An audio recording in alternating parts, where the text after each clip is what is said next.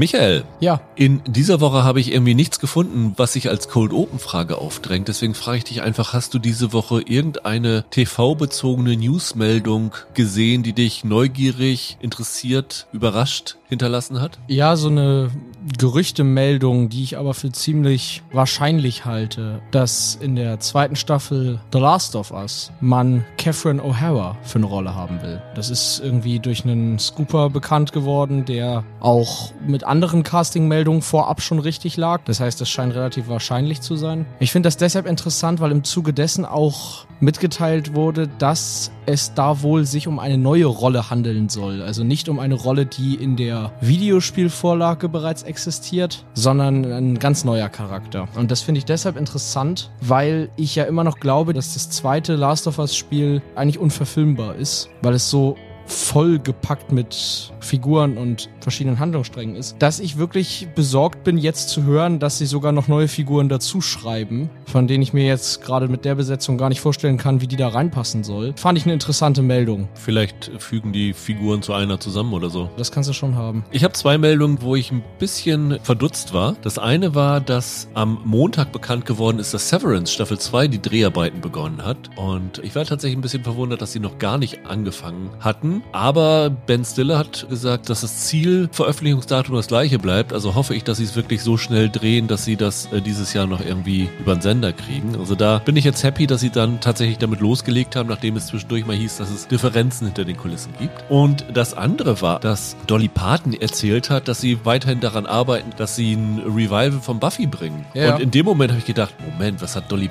Parton mit Buffy zu tun? Und ich habe früher ja Buffy wirklich alles geschaut. Ich habe alle DVDs hier. Aber dass Dolly Parton, also die Country-Sängerin, Produzentin bei Buffy gewesen ist, das hat mich irgendwie völlig kalt erwischt. Das wusste ich wirklich nicht. Also Dolly Parton ist echt irre, wenn man sich damit ein bisschen beschäftigt. Die hat ja den einen Corona-Impfstoff finanziert und was sie sonst noch nebenher alles macht. Also das ist echt wahnsinnig, was die Frau alles drauf hat. Sarah Michelle Gellar hat mal in irgendeiner Talkshow erzählt, dass sie Dolly Parton wohl nie begegnet sei am Anfang am Set, aber dass sie jedes Jahr Weihnachtsgeschenke alle bekommen haben von ihr und so. Sehr witzig. Ja, finde ich auch. Naja, ich glaube, im Buffy Revival muss es aber nicht geben. Nur nicht unbedingt.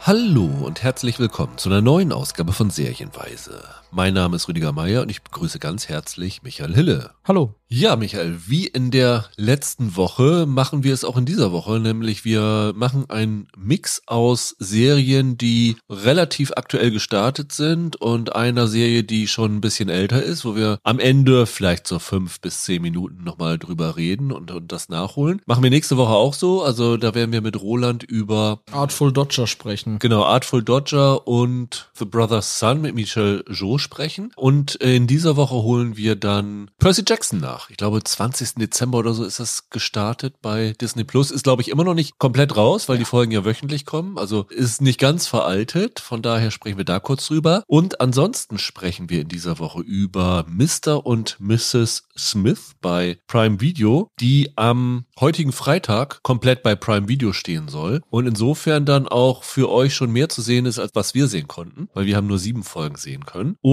wir sprechen über die Netflix-Serie Griselda mit Sofia Vergara, die letzte Woche Donnerstag gestartet ist, die wir letzte Woche nicht unterbringen konnten, die wir aber auch gesehen haben. Ja, und wenn ihr sonst noch irgendwelche Serien habt, die wir noch nachholen sollten, könnt ihr uns gerne wie immer eine Mail an serienweise.web.de schicken und wir berücksichtigen das. Also, wie gesagt, wir haben noch einen kleinen Nachholbedarf, deswegen machen wir das so ein bisschen auf die Podcast-Folgen verteilt in diesen ersten Wochen des Jahres. Michael, lass uns beginnen mit Mr. und Mrs. Smith. Ich habe ja eben schon gesagt, acht Folgen. Heute bei Prime Video verfügbar. Wir haben sieben gesehen und es ist eine Serie, wo es ja hinter den Kulissen vielleicht auch so ein bisschen Querelen gegeben hat, weil als die Serie angekündigt wurde, ich glaube vor drei Jahren war das ziemlich genau, hieß es noch, dass äh, Donald Glover und Phoebe Waller-Bridge gemeinsam daran sitzen, den Film von Doug Lyman genau zu einer Serie zu adaptieren oder das als Inspiration zu nehmen. Und ich glaube, das hatte sogar irgendwer bei uns mal in einem Vorschau-Ding, weil die Namen, du Michael? Ich meine, ich war das ja. Weil die Namen Glover und Phoebe Waller-Bridge, das ist natürlich schon ganz cool. Also Atlanta und Fleabag zusammen. Ja, ist eine gute Besser Kombi. geht's nicht, ne? Und dann wurde schnell bekannt, ich glaube noch im gleichen Jahr, dass Phoebe Waller-Bridge aufgrund äh, kreativer Differenzen ausgestiegen ist. Und äh, die Hauptrolle hat jetzt übernommen Maya Erskine,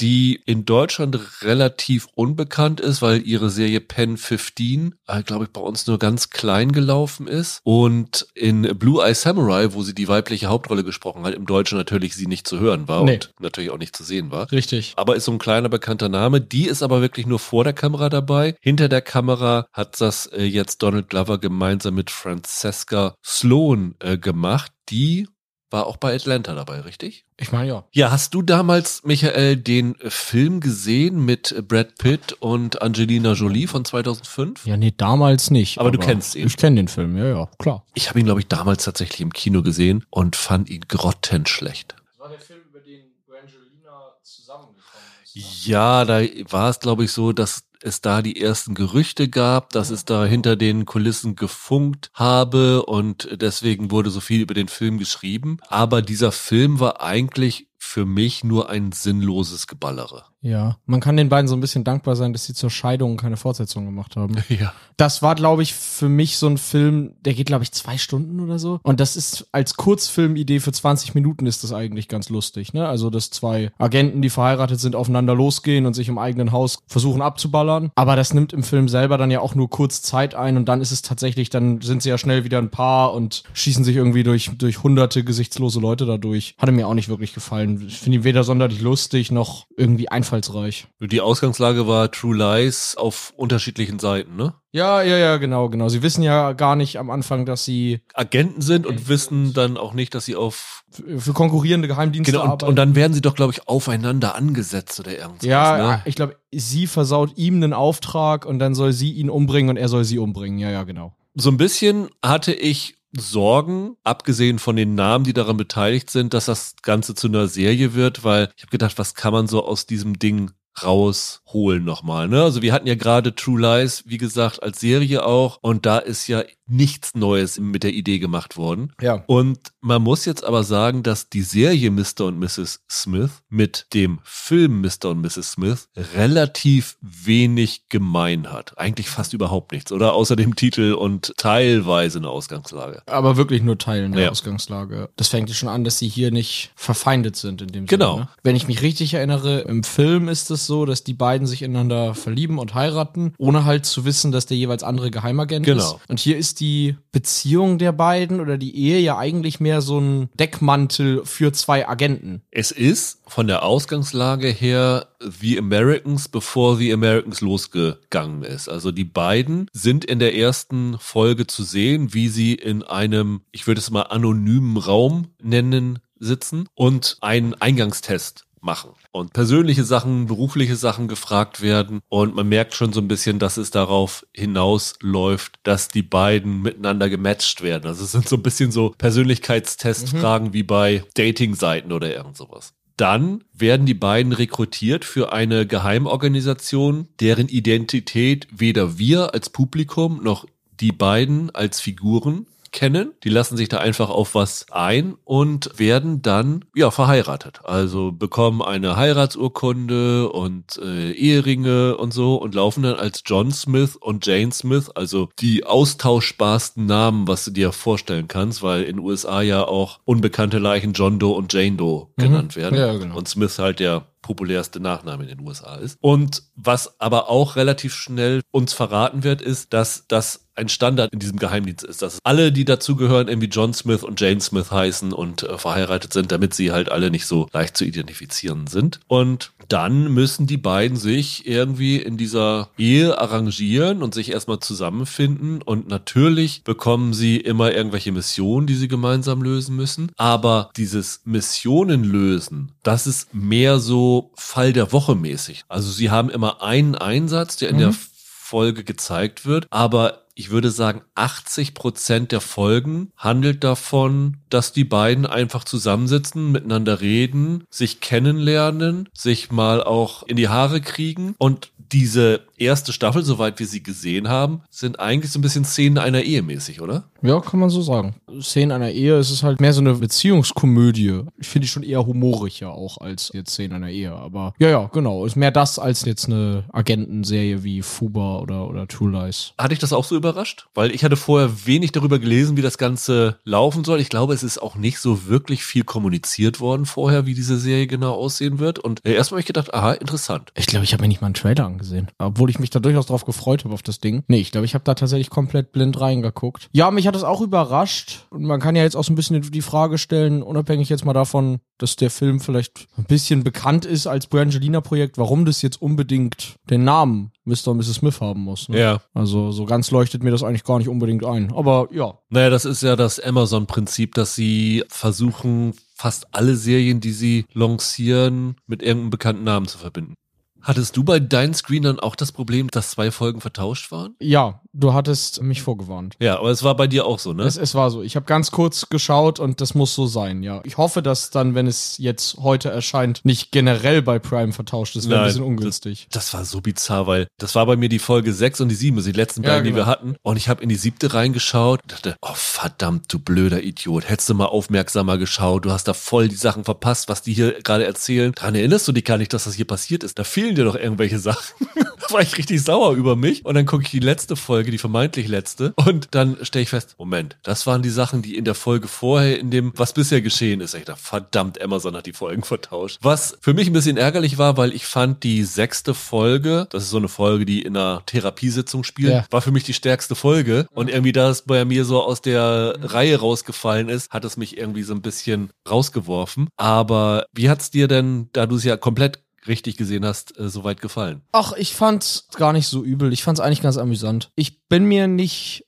ganz sicher, was die Serie von mir will. Und ich finde auch nicht, dass das alles komplett zündet, aber die hat ihre total amüsanten Momente. Glover und Erskine, die haben eine ganz gute Chemie, die funktionieren irgendwie sehr gut in der Serie zusammen und den habe ich ganz gerne zugeschaut. Das wollte ich dich jetzt eh fragen. Ging dir das auch so, dass die Therapieszenen oder wenn du am Anfang diese, was du vorhin so mit Datingportalen verglichen hast, solche Szenen, fast so Screwball-Elemente hat, dass das bei dieser Serie am besten funktioniert und dich der Agentenplot eigentlich gar nicht so interessiert? Für mich ist es ein bisschen schwierig, weil ich weder das eine noch das andere so richtig gelungen okay. für mhm. mich fand. Ich bin in diese Serie reingekommen und ich bin ja anders als du kein so ein Atlanta-Gucker gewesen. Also mhm. das war nicht, nicht meine Serie. Ich habe in die erste Staffel reingeschaut, aber ich habe gleich von der ersten Sekunde angemerkt, wow, Donald Glover finde ich hier super. Den finde ich sau sympathisch in dem Ding. Ich verbringe total gerne Zeit mit dem und der hat so ein wirklich so einen Charme in jeder Szene rübergebracht. Also egal in welchem Zustand er gerade war, ich wollte immer dabei sein. Also das hat mich richtig reingezogen und die Maya Erskine mochte ich eigentlich am Anfang auch sehr und habe mich dann gewundert, dass ich trotzdem nicht so richtig in die Serie reingezogen okay, worden ja. bin. Diese Beziehungssachen fand ich am Anfang sehr interessant, aber für mich war da relativ schnell viel Leerlauf in diesen ganzen Beziehungsproblemen und Kennenlernen und Streiten und so. Und die Action-Szenen wiederum, die da in jeder Folge waren, die waren für mich auch sehr wechselhaft. Also es gibt eine Folge, wo es eine Ballerei gab, die hat mich wirklich an den Kinofilm mit Pitt und Jolie erinnert, weil die wirklich da irgendwo in einem Haus waren und alle nur wild rumgeschossen haben und irgendwie niemand getroffen wurde und es wurde nur geballert und geballert. Hab ich gedacht, was, was soll das? Also das ist für mich Action, die ich nicht sehen will. Andere Action-Szenen wiederum fand ich dann gut gemacht und auch spannend und so. Das ist so ein bisschen mein Problem mit dieser Serie, dass ich beide Aspekte nicht so 100% gelungen finde und ich die Serie eigentlich viel lieber mögen wollte, als ich ich es am Ende getan habe. Ja, kann ich alles unterschreiben. Aber ich würde jetzt für mich schon sagen, am ehesten funktionieren diese beiden Hauptdarsteller, wenn die zusammen ganz gut geschriebene Dialoge bekommen. Die haben so ein paar davon. Und ich verstehe auch, wenn du sagst, diese, ja, Beziehungsdynamik, da ist vielleicht ein bisschen wenig Entwicklung drin über den Verlauf der Folgen. Da wäre sicherlich mehr zu holen gewesen. Aber das Zusammenspiel, das ist schon charmant. Das hat schon seine Momente. Ich finde, das muss man denen lassen. Auch bei Glover, klar, das ist ein Charismatiker. Das ist ein sympathischer Kerl und der spielt diese Rolle mit sehr viel Energie. Also du hast irgendwie das Gefühl, der, der hatte immer 110 Prozent Tage am Set. Ja, bei der Action, ich weiß nicht. Also bei der Action ist tatsächlich mein Problem, dass selbst in, so wie ich das jetzt gehört habe, diese Ballerszene, okay, die mochtest du nicht. Du magst jetzt aber zum Beispiel so eine Kampfszene oder so, die waren dann teilweise ganz okay. Ich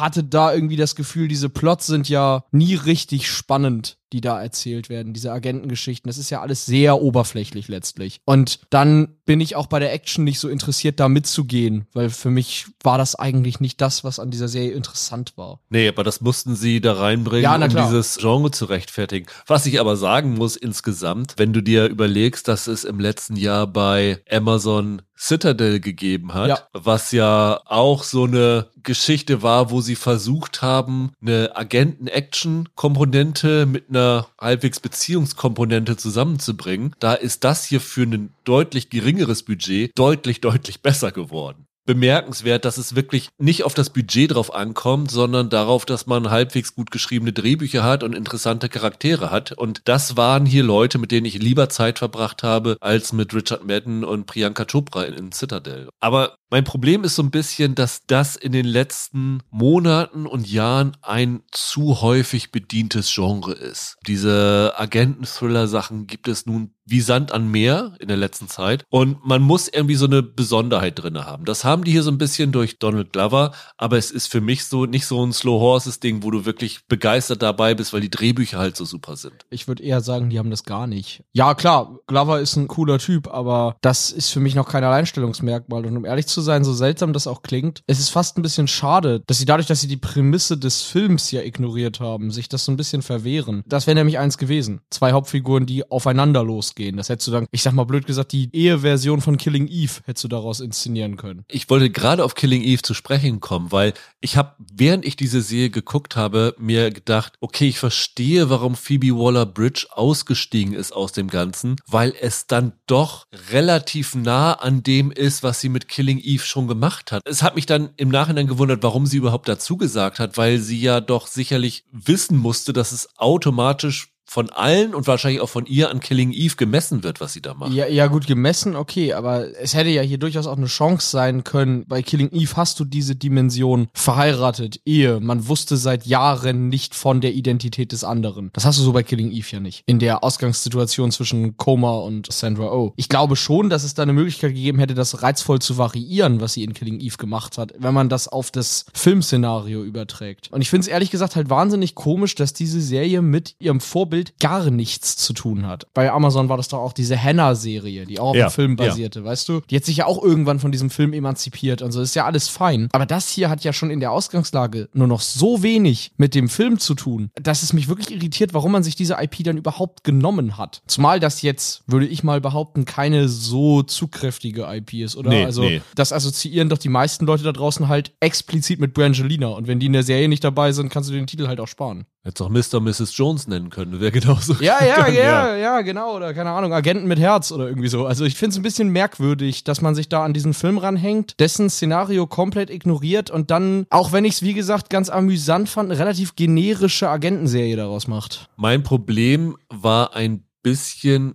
dass ich das Gefühl hatte, dass mir die Figuren, also die beiden Hauptfiguren nicht genug ausgearbeitet sind. Wir werden als Publikum so was ja eigentlich auch ganz clever ist, in die Serie reingeworfen, wie die beiden Figuren selber. Die wissen nichts über den anderen und lernen erst so nach und nach Sachen kennen über den. Also äh, irgendwann erfährt sie, dass Donald Glover eine Mutter hat, mit der er sehr eng zusammen ist. Und er erfährt was über ihre Vergangenheit und sowas alles. Und so wird ja für uns auch diese Figurenwelt immer mehr entblättert. Aber nach allem, was ich so über diese Figur nach den sieben Folgen erfahren habe, muss ich sagen, die Figuren haben jetzt nicht so wirklich spannende, interessante Facetten. Also die haben nichts, was sie zu Unikaten macht. Also wenn wir nochmal wieder Killing Eve bemühen wollen als Vergleich, weil es teilweise nahe liegt. Klar, da ist Villanelle ist ein sehr eigenständiger Charakter, den kennst du so nicht aus was anderem. Genau. Ja, ja. Und auch Eve, diese Ermittlerin mit ihrer Beziehung zu Eve und dem, was in ihr brodelt,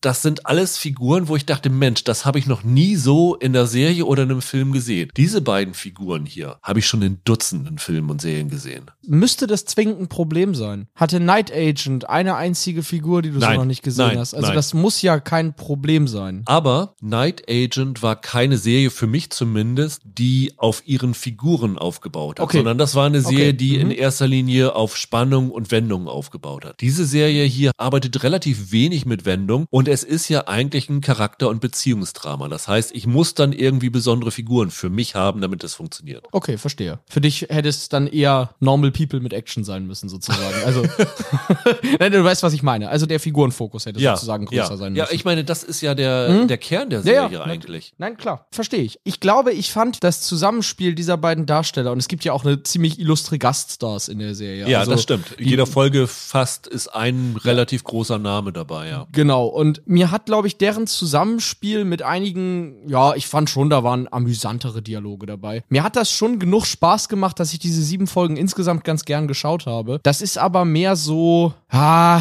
das ist wieder so herabwürdigend, aber so ein bisschen Bügelfernsehen. Weißt du, guckst du halt nebenbei. Bei den ganzen Gaststars, die da aufgetaucht sind, gab es ja dann auch Überschneidung zu Pokerface. Und ich habe kurz auch während des Schauens dann gedacht, ob das auch vielleicht wieder so ein Versuch ist, in gewisser Weise klassisches Fernsehen mit dem Fall der Woche, also mit dem Einsatz der Woche in diesem Fall und dem Gaststar der Woche und so zurückzubringen. Was ich mich jetzt frage, weil wir jetzt die letzte Folge noch nicht gesehen haben, ist, und da bin ich wirklich neugierig drauf, deswegen werde ich die letzte Folge dann auch äh, heute mir unbedingt anschauen, was sie auflösen wollen, weil wir wissen ja genauso wie die nicht, wer da eigentlich hintersteckt. Also sie bekommen ihre Aufträge immer per Computer und den Auftraggeber nennen sie Hi Hi, weil das ist der Auftakt, den er immer schreibt Hi Hi oder den er oder sie, wer immer dahinter steckt, Weil er oder sie halt beiden Figuren Hallo sagt, sozusagen. Genau. Und äh, deswegen nennen sie ihn oder sie so. Und ich bin gespannt, ob sie das offenbaren, ob dann am Ende der Staffel nochmal ein großer Cliffhanger kommt, dass sie unwissentlich für den KGB gearbeitet haben oder irgendeine Geheimorganisation, die die Regierung stürzen will oder sowas. Das wird wahrscheinlich noch relativ interessant werden vielleicht. Und ich könnte mir vorstellen, dass sie damit sicherlich auch eine zweite Staffel aufbauen werden, weil das wirkt für mich nach sieben Folgen nicht so, als ob sie das mit einer Staffel auserzählen wollen. Ich fänd's aber ehrlich gesagt ein bisschen schade, wenn sie da jetzt noch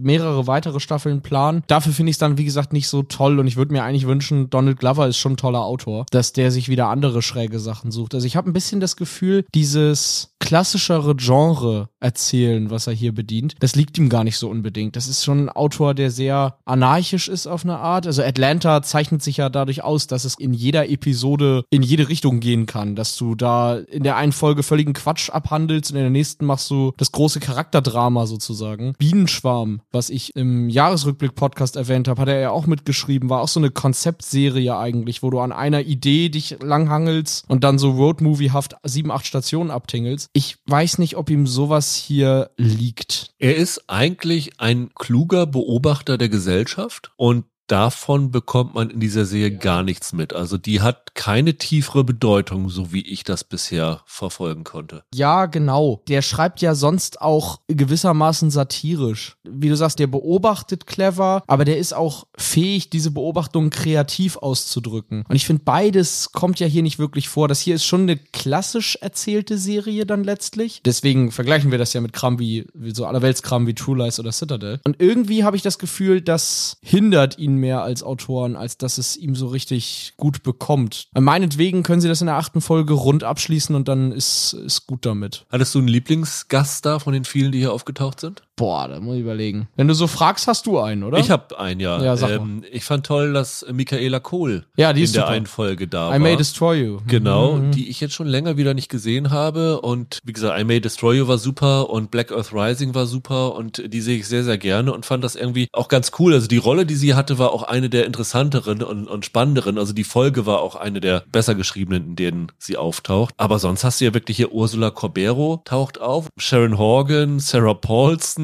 John Todoro, Wagner Moura, also hier äh, Escobar ist Mhm. dabei, Parker Posey. Also die haben da schon einige gute Namen zusammenbekommen. Ich glaube, Parker Posey Ja? war so ein bisschen mein Liebling. Okay. Ich, bin ja, ich bin ja so ein Parker Posey Fanboy. Eigentlich finde ich es immer cool, wenn die irgendwo ist. Ich glaube, die würde ich nehmen. Die allererste Folge geht ja los mit Alexander Skarsgård Ja, ja, ja, stimmt. und mit Isa Gonzalez aus, Na, die war doch in der From Dust Till Dawn Serie. Sie hatte doch die Selma Hayek-Rolle. genau, ich wollte jetzt gerade sagen aus Three Body Problem, aber das hat ja noch keiner gesehen. Stimmt. Da ist sie mir das letzte Mal untergekommen. Aber ich habe auch gedacht, okay, warum geht das denn mit den beiden los? Sind ja nun wirklich große Namen. Fandst du diesen Gimmick am Anfang gelungen? Es war witzig, darum ging's ja. Es sollte halt witzig sein. Ich fand's witzig. Es war okay. Alles klar. Ja, also begeistert sind wir beide nicht. Du findest es noch ein bisschen besser als ich. Ja, also ich fand, es war, es war halt guckbar. Ich finde, wenn Ja. man das Genre mag, kann man sich das mal ansehen. Oder würdest du das anders sagen? Nee, oder? Ich würde es ein bisschen anders sagen, weil wenn du sowas sagst wie wenn man das Genre mag, dann denke ich äh, automatisch, dass wir es Leuten empfehlen, die Jack Ryan gucken, die Reacher gucken, die Night Agent gucken. Und ich glaube, das ist eigentlich nicht die Klientel für die Serie. Ja, das, das sind ja aber auch jetzt noch etwas ernstere Formate, oder? Ich meine schon so Action-Komödie. Wenn man zum Beispiel meinetwegen den, den Mr. und Miss Smith Film mag, wenn man den True Lies Film mag Ja, okay. oder so. Wenn man sich so in dem Genre ganz Ja. wohl fühlt, dann ist das vollkommen okay. Es ist aber kein großer Wurf und da wird nicht viel nachwirken von. Aber wie gesagt, ich finde so als Star-Vehikel ist es total in Ordnung. Aber halt nicht mehr. Und wie gesagt, wenn man Donald Glover gerne schaut, kann man da auf jeden Fall Spaß haben. Es ist jetzt nichts, wo ich entnervt abgeschaltet hätte. Nee, die genau. Folgen sind auch, das sind so ungefähr 50 Minuten, ne? Ja, ja. So grob. Ich Ja. glaube, viel länger sind sie dann auch nicht. Auch klassische Fernsehlänge. Ja, also es waren jetzt nicht so die Einstünde, wo du denkst, okay, jetzt muss ich mich da durchquälen. Teilweise habe ich gedacht, als ich es geschaut habe, vielleicht wäre es auch eine Serie gewesen, wo dieses Homecoming-Format ganz gut gewesen wäre mit schnellen, seppigen Halbstündern, dass das vielleicht da auch funktioniert hätte. Aber die 10, 15 Minuten mehr macht es jetzt auch nicht schlimmer. Also kann man gucken, hat jetzt für mich aber nichts Weltbewegendes erreicht. Kommen wir zu Griselda, Michael Oh Gott. die letzte Woche Donnerstag gestartet ist oder gelaufen ist mit allen sechs Folgen. Eine Serie von den Narcos-Produzenten, die man fast so ein bisschen als Spin-off oder sagen wir mal so im gleichen Universum spielend verankern könnten. Ich habe immer darauf gewartet, dass irgendwer aus einer der Narcos-Serien auftaucht, weil es ja auch eine wahre Ja. Geschichte um eine Drogenschmugglerin ist, die auch in der Vergangenheit spielt. 70er, 80er Jahre. genau. Ja. Aber es gab jetzt keinen direkten Bezug zu Narcos, oder? Das wäre mir dann entgangen. In der Serie nicht. Also ich bin jetzt nicht so tief in die Geschichte der Griselda Blanco eingestiegen, aber die ist ja eine Kolumbianerin gewesen. Ist die erste Einblendung, ist ja ein Zitat. Und das Zitat ist doch von Escobar. Und er sagt, es gab nur einen Mann, Ja, ja. von der ich Angst, von dem ich Angst hatte, und es war eine Frau. Ja, ja, klar. Also gekannt haben die beiden sich auf Nee, jeden Fall. Dass die beiden sich aus historisch kannten, unbenommen. Nur weil du das eben so sagtest. Ich glaube, direkt eine Narcos-Verbindung, da aber ist dir jetzt gesagt, nichts Ich aufgefallen. sage, ich habe die ganze Zeit damit gerechnet, dass Ah, sie das so. vielleicht irgendwann nochmal einbinden würden, Okay. weil das so, doch so nah beieinander ist und die Produzenten halt die gleichen sind. okay, ich verstehe.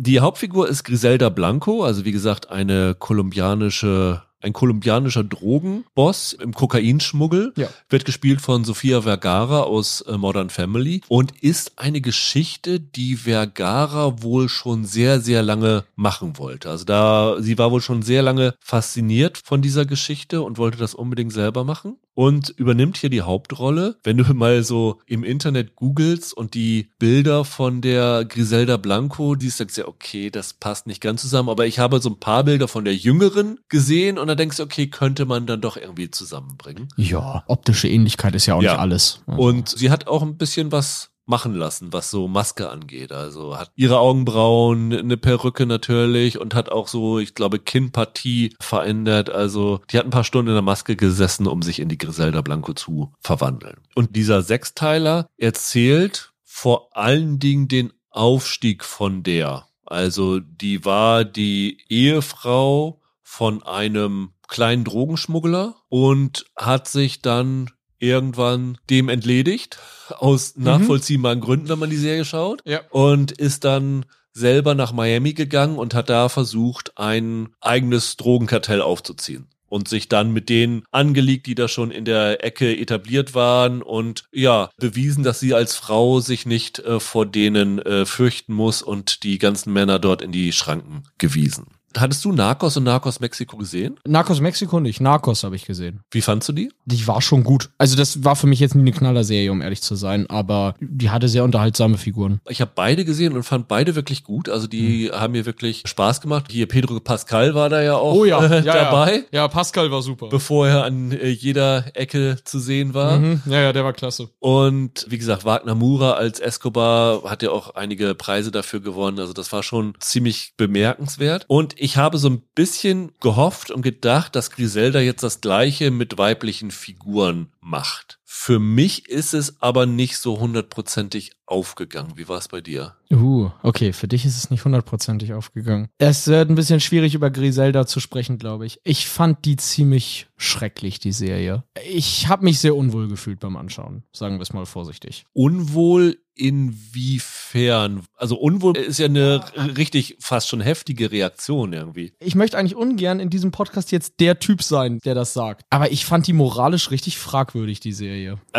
Ja, das gleiche habe ich auch gedacht. Und ich habe es besonders gedacht, als ich ein bisschen mehr über diese Griselda recherchiert habe. Ich weiß nicht, wie tief du da eingetaucht bist. Ich habe da auch noch mal ein bisschen was nachgelesen. Also es ging mir schon am Anfang in der Serie so, dass ich dieses Gefühl hatte. Und dann habe ich ein bisschen recherchiert zu dieser Person. Das habe ich erst während des Schauens gemacht. Und dann wurde es eigentlich immer schlimmer. Wie gesagt, ich möchte eigentlich ungern der Typ sein, aber ich weiß nicht, vereinfacht gesprochen, ob diese Figur das richtige Ventil für so eine Underdog-Geschichte und Frau in der Männerdomäne-Serie ist. Weil irgendwie ist das halt schon das, was sie einem da erzählen, ne? Die, ich, in Anführungszeichen, starke Frau, die sich gegen die Männer durchsetzt und ja, weiß ich nicht. Das ist nämlich das Problem, was ich meine, es hat für mich nicht 100% funktioniert, weil ich habe das Gefühl, dass sie von dem abgewichen sind, was Narcos eigentlich ausgezeichnet hat. Letztendlich ist Escobar ja genauso ein Mistkerl wie sie gewesen. Ja, ja, natürlich. Aber sie haben Narcos nicht so inszeniert, dass du dich mit Escobar identifizierst. Und wenn du hier Griselda guckst, ist ja Griselda für dich eigentlich die Heldin der Geschichte, wo man teilweise denkt, ich drück dir die Daumen, dass du dich da gegen diese Männer durchsetzen kannst. Ja, aber streich mal eigentlich und teilweise. Okay. Die, die ist hier eindeutig die Anti-Heldin. Ja. Das ist hier die Figur, die mit lockeren Sprüchen und mit so einer Lässigkeit da mal aufräumt und sich ihren Weg bahnt. Weißt du, Schultern breit und ich schlag mich hier jetzt durch. Das wird ja mit so einer Coolness erzählt. Und das fand ich richtig unpassend. Und da hast du vollkommen recht. In Narcos haben diese Figuren eine Ambivalenz. Dir ist immer klar, dass der Escobar ein sehr, sehr schlechter Mensch ist. So. Aber hier weiß ich nicht, ob das so klar ist. Der große Unterschied zwischen Narcos und Griselda ist, Narcos wird aus Sicht der Polizisten erzählt, die Escobar jagen. Escobar war in der Serie zwar eine so große Präsenz, dass man immer das Gefühl hatte, der ist die Hauptfigur, aber die Erzählperspektive war, wir müssten versuchen, diesen Typen dingfest zu machen. Das haben sie ja theoretisch in dieser Serie auch drinne, weil es gibt tatsächlich das ist eine reale Figur, June Hawkins, eine Polizistin, wird gespielt von Juliana Aiden Martinez, die diejenige war, die die Griselda dann letztendlich auch geschnappt hat, die uns gezeigt wird als eine, die sich dann auch parallel in einer Männerdomäne durchsetzt, ja. so wie Griselda, mhm. und dann versucht sie zu schnappen. Aber das Witzige ist, dass die völlig vergessen, das aus ihrer Sicht zu erzählen. Diese Serie wird aus der Sicht mhm. von Griselda erzählt und die Polizistin ist einfach für die eine weitere Hürde, die sie überwinden muss. Und das ist ganz anders von der Erzählweise, als es Narcos gewesen ist. Ich muss dir nochmal widersprechen. Du hast da völlig recht, das ist so. Narcos ist aus der Ermittlerperspektive erzählt und hier ist es aus der Täterperspektive meinetwegen erzählt. Und natürlich, das macht einen Unterschied. Das ist aber, glaube ich, nicht der Grund, warum ich das Ganze hier aus so einer moralischen Sicht schwierig finde. Du kannst ja Serien aus der Sicht von Kriminellen erzählen, die kriminelle Dinge tun. Und du kannst auch mir zeigen, warum die vielleicht so sind, wie sie sind. Also du hast ja hier gesagt, wenn sie sich ihres Mannes entledigt, das versteht man als Zuschauer schon durchaus, warum sie das tut und so weiter. Das ist alles nicht das Problem. Das Problem ist für mich, dass die Serie das mit einer gewissen Attitüde vorführt. Also das Ganze wird hier als cool und als lässig und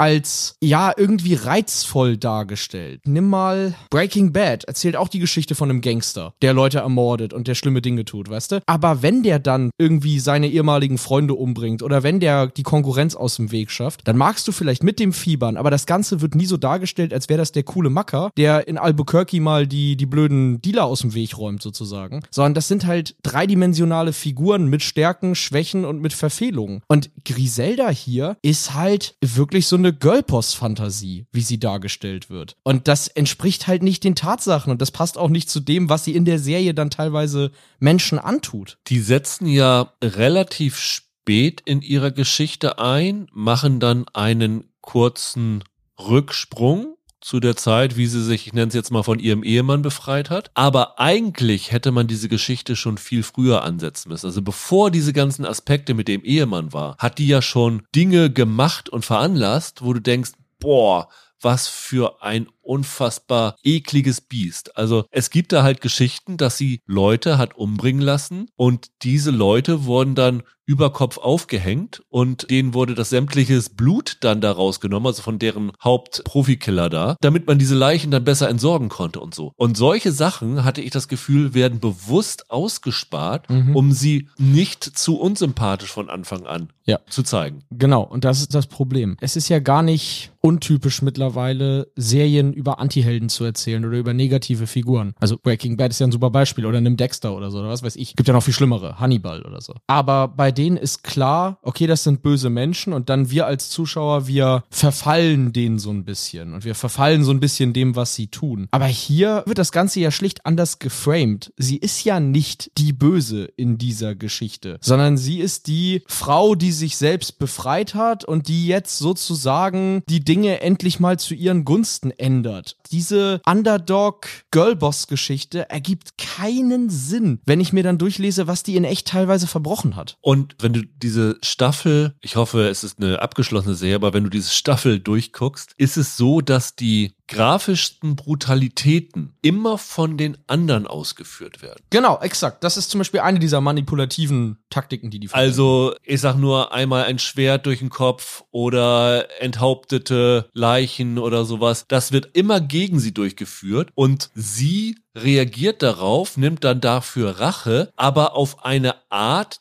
die nicht so drastisch gezeigt wird, auch wenn es in der Realität richtig drastisch teilweise war und auch unbeteiligte Todesopfer nach sich gezogen hat, die maximal hier im Rahmen einer Nachrichtensendung mal erwähnt werden. Das ist dann tatsächlich ein äh, Perspektivproblem. Ja, ja, absolut. Ich weiß nicht, ich habe halt die ganze Zeit gedacht, du machst doch auch keine Serie über Werner Pinsner, den St. Pauli-Killer oder so. Und erzählst mir dann erst, ja, und schwere Kindheit und der wurde immer von allen ausgestoßen und dann musste er sich irgendwie gegen dieses Schweinesystem zur Wehr setzen oder so. Da wird doch auch kein Mensch auf die Idee kommen. Ist Dama nicht so gewesen? Nein, selbst in Dama kommt der Typ schlechter weg als Griselda in dieser Serie. Der Serie Dama ist klar, dass das ein Mörder war. Ich weiß nicht, ob den Machern von Griselda klar ist, was für eine schlimme Verbrecherin die Frau war. Ja. Ja. Du weißt das ja, wir haben das ja hier in, in Diskussionen über ganz andere Serien oft genug gehabt. Ich bin eigentlich der Letzte, der jetzt moralische Bedenken bei einer, bei einer Fernsehserie äußert, aber hier habe ich mich einfach wirklich richtig unwohl gefühlt. Und ich kann mir vorstellen, dass du mir gleich noch sagen wirst, auch zu Recht sagen wirst, dass die Serie insgesamt ganz ordentlich gemacht ist, dass sie ganz gut produziert ist, dass die, ja, nennen wir es Action-Szenen oder so, dass die ganz schmissig gefilmt sind, ne, dass die Darsteller gut sind. Aber das hat mir hier alles nichts gebracht, weil ich das wirklich irgendwann irgendwann nicht weitergucken wollte. So ging es mir damit. Wie viel hast du eigentlich gesehen? Viereinhalb. Okay, weil ich habe es tatsächlich noch komplett zu Ende geschaut, weil ich wissen wollte, wie sie das enden. Und äh, ich finde auch die letzte Folge ist sehr abrupt. Sie machen dann ich glaube, nach der vierten Folge einen Zeitsprung von drei Jahren und dann gibt's nach in der sechsten Folge nochmal so einen kleinen Zeitsprung, wo man sich auch denkt, okay, ihr habt euch jetzt bewusst auf diesen einen Aspekt, also Aufstieg der Frau konzentriert und das andere war eher so, wir müssen das äh, noch eben erzählen, damit der Wikipedia-Artikel auserzählt ist ungefähr. und okay, ähm, schöne Vorstellung. Das zeigt aber auch so ein bisschen, wo der Fokus von den Machern gelegen hat. Und ich habe so im Nachhinein gedacht, ob es tatsächlich ein Problem ist, dass das so ein Herzensprojekt von Sofia Vergara gewesen ist. Ob das so ein bisschen wie bei The Idol war, keiner wollte was gegen The Weeknd sagen, der das unbedingt so so wollte, wie es jetzt gemacht worden ist. Und Sophia Vergara als diejenige, die das Ganze angestoßen hat und die Hauptrolle hat, hat natürlich wahrscheinlich auch gedacht, so, ich will jetzt meine Griselda jetzt auch im Fokus dieser Serie haben. Ja, kannst du haben. Aber bei The Idol wusste der linke Arm nicht, was der rechte tut. Aber hier finde ich halt die Haltung, die alle Personen mit Entscheidungspositionen sozusagen gegenüber dieser Titelfigur einnehmen, verdorben. Muss ich leider wirklich so sagen. Entschuldigt jetzt auch an alle, die jetzt zuhören, die es geguckt haben und denen es irgendwie ganz gut gefallen hat. Ich kann das, wie gesagt, so weit verstehen, dass ich sage, es ist auch gut gemacht. Darum geht es gar nicht. Ich finde es aber wahnsinnig manipulativ Ja. und übel. Wie gesagt, in dem Moment, wo du ein bisschen nachliest, was mit dieser Frau alles gewesen ist, was sie alles getan hat, ist es so ein bisschen ein, im Englischen sagt man sanitized, also so ein, so ein gesäuberte biografische Ja. Erzählung geworden. Ja, ja, genau. auch so Sachen, das wird alles in der Serie so ein bisschen gezeigt, dass die da äh, auch selber in die Drogensucht verfällt und dass sie bisexuell gewesen sein soll. Aber auch das sind Sachen, die werden nur angedeutet und haben eigentlich relativ wenig mit dem zu tun, was in der Wirklichkeit so gewesen ist. Also mir kam es so vor, wenn du das mit der Biografie vergleichst, dass sie sich da irgendwelche Sachen rausgepickt haben, die ihnen gefallen haben und Sachen weggelassen haben, die sie irgendwie gestört haben, weil sie dachten, das turnt dann das Publikum zu sehr ab. Ja, aber hier hat das halt den üblen Beigeschmack, entschuldige, wenn ich das jetzt einfach mal so sage, dass man das unter anderem deshalb gemacht hat, weil man in gewisser Weise hier so eine, in Anführungszeichen, feministische Geschichte erzählen wollte. Ja. Frau, die sich in der Männerwelt Ja. durchschlägt. Ja, das ist ein Problem, klar. Und da scheint sich keiner Gedanken drüber gemacht zu haben, ob das eine gute Symbolfigur für so ein Nee. Anliegen ist. Und genau das ist nämlich das Problem,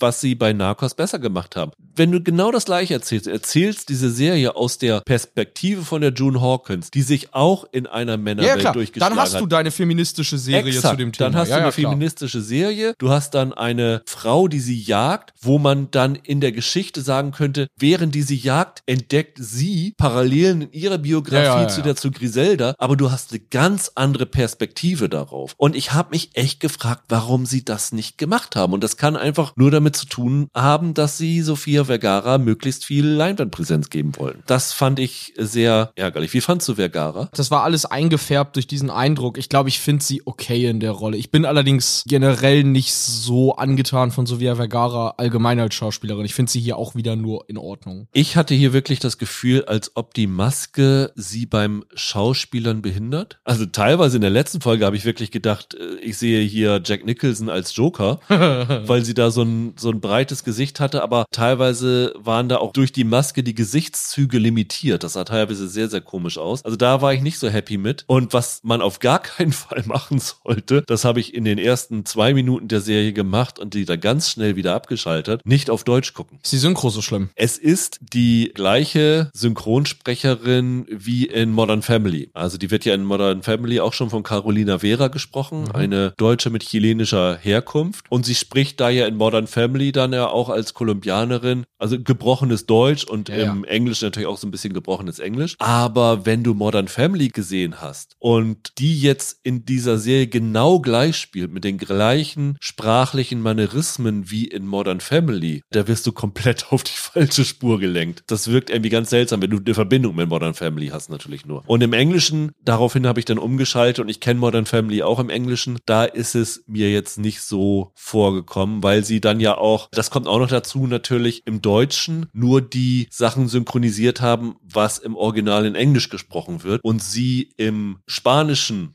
Original, was ja 70 Prozent der Serie einnimmt, dann auch im Deutschen so lassen. Das heißt, im Deutschen hast du sie auch noch mit zwei verschiedenen Stimmen, was ich auch sehr irritierend fand. Äh, Mit anderen Worten, du liest im Deutschen sowieso die meiste Zeit Untertitel. Dann kannst du es theoretisch auch gleich im englischen Originalton sozusagen schauen, oder? Ja, Um ehrlich zu sein, wenn du Genau. sowieso fast die ganze Zeit genau. Untertitel lesen musst. Ja, das, das stimmt. Da musst du nur beim Englischen noch weiterhin ja, Untertitel lesen. Lohnt sich die Und Synchronfassung ja eh Es, kaum. es ist halt komisch, wenn du sie einmal im Spanischen mit der einen Stimme hörst und dann Deutsch synchronisiert mit der anderen Stimme. Ich finde, das wirft einen raus. Das zerstört so ein bisschen die Einheitlichkeit und ruiniert auch so ein bisschen die Performance von ihr. Also von daher kann ich wirklich sagen, in diesem Fall macht es mehr Sinn, das auf Englisch mit Untertiteln zu schauen, würde ich sagen. Oder gar nicht. Das wäre Oder gar das, nicht. das wäre ja meine Empfehlung. Aber du Also fandst es also richtig, richtig mies. ich sehe die handwerkliche Qualität, aber ich würde das keinem Menschen Du, empfehlen. ich verstehe das total. Ich bin ja auch oft einer, der in die moralische Ecke geht. Ja. Und ich habe ja in großen Teilen die gleiche Problematik hier gesehen. Und verzeihe das dieser Serie vielleicht ein bisschen mehr als Dama, aber problematisch ist es auf jeden Fall. Das kann ich nicht von der Hand weisen und auch so ist das keine überragende Serie. Also da gucke ich mir lieber nochmal Narcos und Narcos Mexiko an. Das gleiche aus der Perspektive von June Hawkins hätte für mich sicherlich besser funktioniert, als es jetzt Griselda macht. Ich glaube auch. Ich glaube, ich gucke dann lieber mal Narcos Mexiko. Das muss ich eh noch auf nachholen. jeden Fall. Mach das ich das ist wirklich, mal. das ist Mhm. wirklich gut. Das ist sehr, sehr interessant. Lass uns zum Schluss noch, Michael, kurz über Percy Jackson and the Olympians oder wie es im Deutschen heißt, Percy Jackson die Serie sprechen. Echt? Das heißt im Deutschen die Serie? Ist ja Ich witzig. meine ja.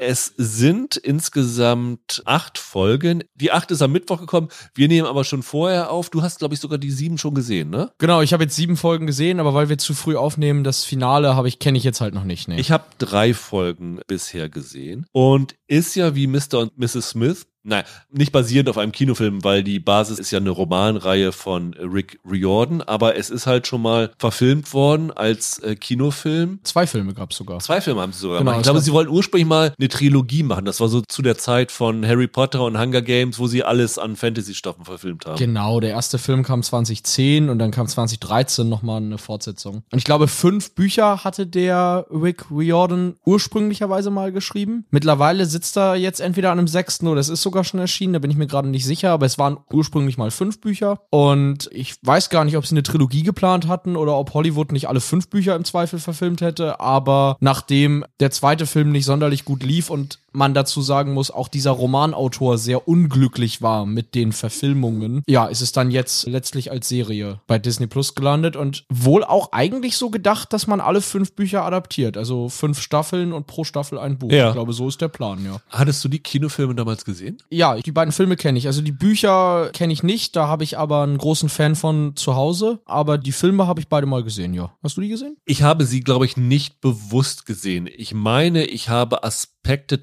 Teile, vielleicht habe ich ihn auch sogar ganz mal gesehen, als er im Fernsehen lief. Ich habe da mal reingeschaltet und hatte mich nicht so richtig umgehauen, muss ich sagen. Und hatte jetzt von dieser Serie auch jetzt nicht so wahnsinnig viel erwartet. Das war auch so ein Ding, man hatte so ein bisschen das Gefühl, dass das so ohne großes Brimborium angekündigt war, als ob Disney da auch nicht wirklich viel in die Werbekampagne reingesteckt hatte. Ist ja am 19. Dezember, also kurz vor Weihnachten, gestartet. Ich hatte nicht das Gefühl, dass sie da so ein großes Vertrauen drin haben. Was die Geschichte angeht, ist das relativ nah an dem ersten Kinofilm, ne? Weil das ja, der erste Kinofilm hat ja auch das erste Buch verfilmt. Ja, das hier genau. ist ja dann auch die Geschichte. Also ganz kurz zusammengefasst, Percy Jackson, gespielt von Walker Scobell, ist ein Junge, der in der Schule Außenseiter ist, gemobbt wird und eines Tages erfährt, dass er der Sohn eines griechischen Gottes ist. Genau, er ist ein Halbblut. Also Genau. menschliche Mutter, Genau. göttlicher Vater. Und äh, in dem Zuge wird er dann auch auf eine Schule für Halbgötter berufen. Ja, wobei hier ist es ja weniger eine Schule, hier ist es ja mehr so ein Pfadfindercamp. Ne? Ja,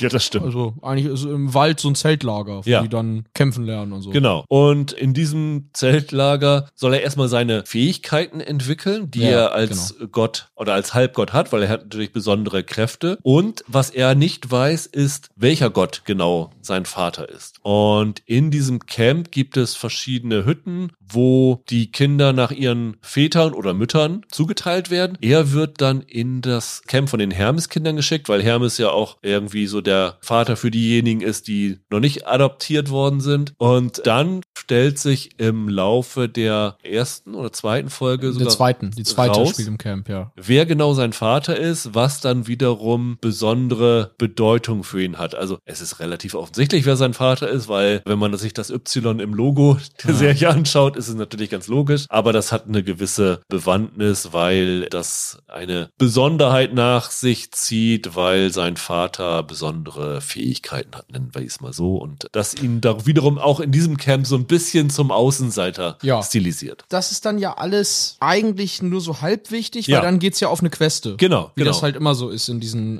äh, Fantasy-Geschichten. er wird auf eine Mission geschickt und nimmt sich zwei andere aus dem Camp mit. Das eine ist der Junge, der ihm so als Beschützer? ja, Beschützer, Helfer zur Seite gestellt wird. Ist so ein bisschen wie bei His Dark Materials. So, die Ja, haben ja genau. auch jemanden, so, so einen Begleiter dabei. Und dann nimmt er noch ein äh, junges Mädchen, Annabeth, die schon immer darauf scharf gewesen ist, so eine, so eine Mission zu machen und die sich so im Lager auch etabliert hat als diejenige, die in den Wettbewerben, die dort ausgeschrieben werden, besonders ehrgeizig, besonders talentiert Ja, genau. und besonders klug agieren kann und die müssen dann halt versuchen, etwas zu finden. Ja, genau, die Annabeth ist so eine Hermine mit Arschtritt.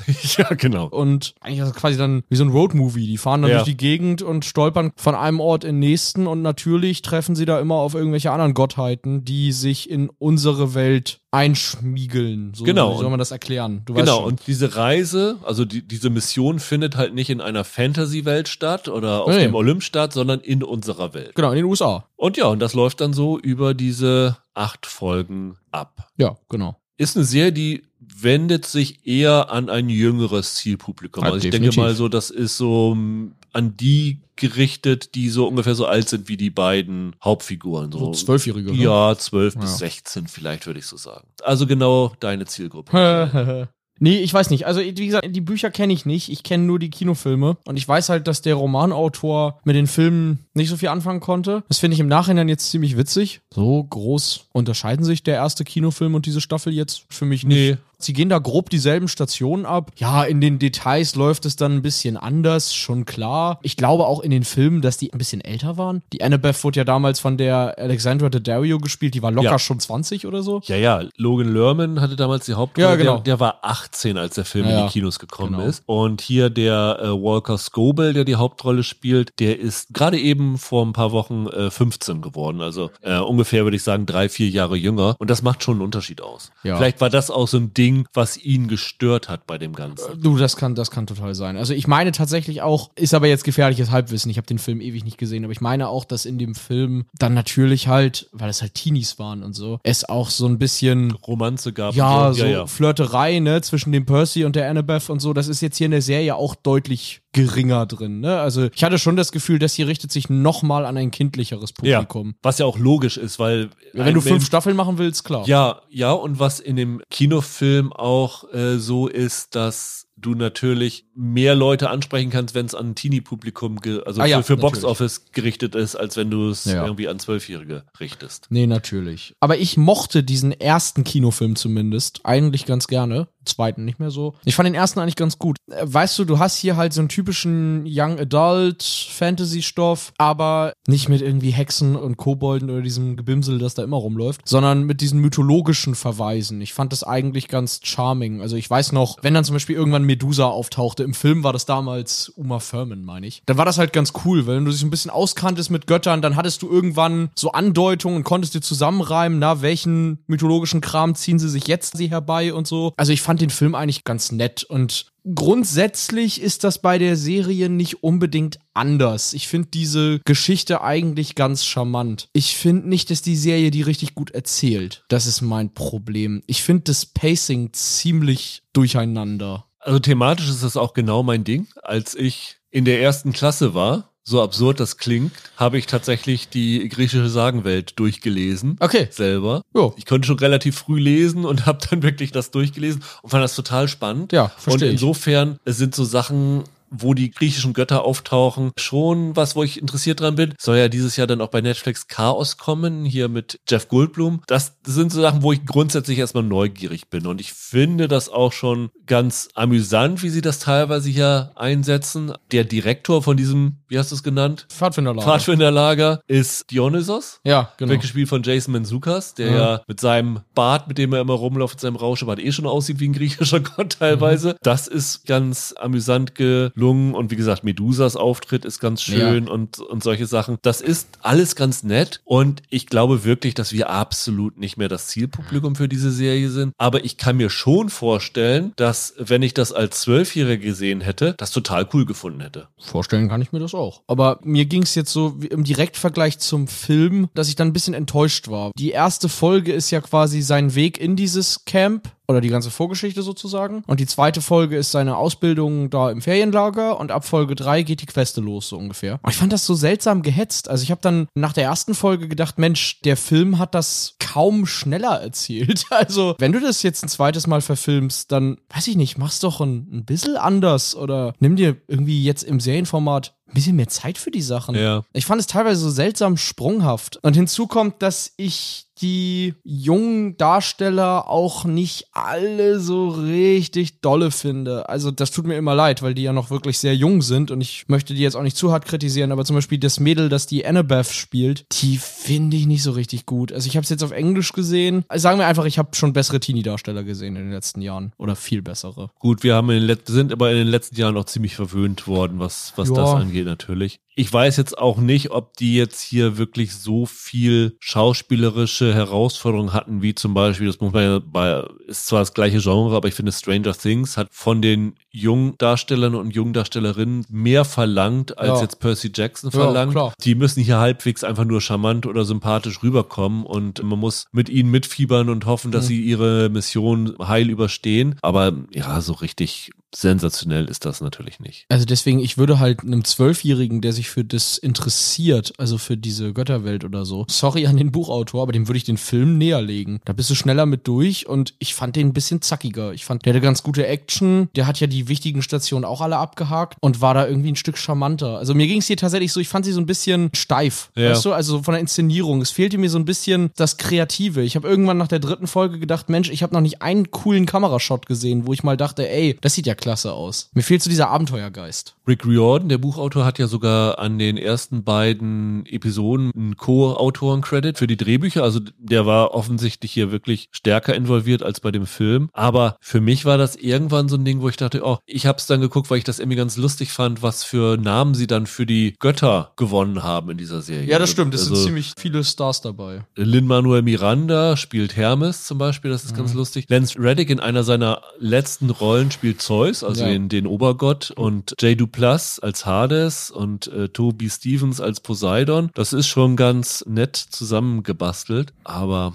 ja, es ist nicht packen. Was man sagen muss, die Folgen sind aber relativ knackig schnell erzählt. Also die Folgen, die ich gesehen habe, waren alle nur so 40 Minuten mit Abspann. Also das Ja, ist jetzt wahrscheinlich auch dem jüngeren Publikum geschuldet, dass sie da die Leute nicht mit, weiß nicht, 60 Minuten Folgen belasten wollten. Das kann man schon ganz gut gucken. Das ruft jetzt keine Begeisterungsstürme hervor. Ist so ein bisschen wie Mr. und Mrs. Smith. Natürlich für eine andere Altersstufe, aber kann man gut gucken, ist ganz nett, aber so richtig begeistern tut es nicht. Nee, und da die Kids ja nicht so viel vom Fernseher sitzen sollen, wie gesagt, da reicht dann eher auch der Film. Den gibt's glaube ich, auch bei Disney Plus. Wie gesagt, ist schneller, ist schneller zu Ende. Von daher dieses Mal nicht so eine richtig große Empfehlung, mal wieder so eine Folge der Marke. Ja, wenn ihr nichts Besseres zu tun habt, könnt ihr da mal reinschauen. Außer ihr habt vor, Griselda zu gucken, lasst das mal sein. Bitte, Okay. bitte, bitte nicht da einschalten, das muss nicht sein. In der nächsten Woche, Michael, Ja. sprechen wir wahrscheinlich über ein paar Starts, die wir regulär im Fernsehen sehen können. Nächste Woche startet bei Sat 1 beziehungsweise bei Join dann Quantum Leap, das Remake von Zurück in die Vergangenheit wo ich als alter Zurück in die Vergangenheit-Fan recht gespannt drauf bin. Ist natürlich in den USA schon ewig gelaufen, kommt jetzt dann mal zu uns, aber da wir vorher nicht drüber gesprochen haben, kann man das jetzt mal tun. Ist das ein Remake? Ich dachte, das wäre eine Fortsetzung von der Original Ja, das ist eine Fortsetzung. Ah, ja, okay, ja, es spielt in dem, in dem Universum ein paar Jahre später, genau. Ah, okay. Und dann läuft in der ARD noch eine Skifahrserie, School of Champions, also so eine Serie an so einer Elite-Akademie. Da könnten wir auch mal mit reinschauen. Und dann holen wir noch die alten Serien gemeinsam mit Roland nach. Genau. The Brother's Son und Artful Dodger. Dann ist nächste Woche auch schon wieder volles Programm. Bis dahin, habt ein schönes Wochenende. Bleibt gesund, macht's gut. Ciao, ciao. Macht's gut.